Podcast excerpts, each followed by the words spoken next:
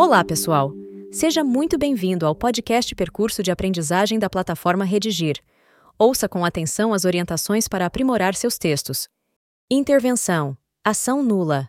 Na dissertação argumentativa do Enem, espera-se que o parágrafo conclusivo contenha uma proposta interventiva para os problemas discutidos ao longo do texto. Siga o passo a passo para compor a conclusão. 1. Conjunção ou locução conjuntiva conclusiva.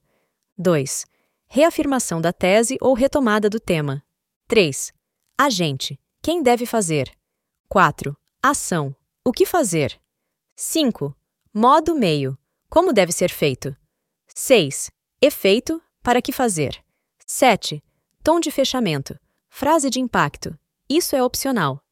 É preciso fazer o detalhamento de, pelo menos, um destes elementos: agente, ação, modo, meio, efeito. Importante. São consideradas ações nulas aquelas que não especificam por meio de verbos de ação o que concretamente deve ser feito para resolver a problemática enfrentada. Para ações válidas, é preciso empregar verbos de ação: fazer, permitir, proibir, construir, monitorar, criar, veicular, etc. Exemplos de ações nulas. É preciso que alguém dê o primeiro passo para acabar com a violência. Para acabar com o preconceito racial, mecanismos eficientes devem ser trabalhados em sala de aula. É preciso ter apreço pela cultura indígena. É preciso pôr a mão na consciência. Cada um deve fazer a sua parte, etc. Proposta de intervenção exemplar.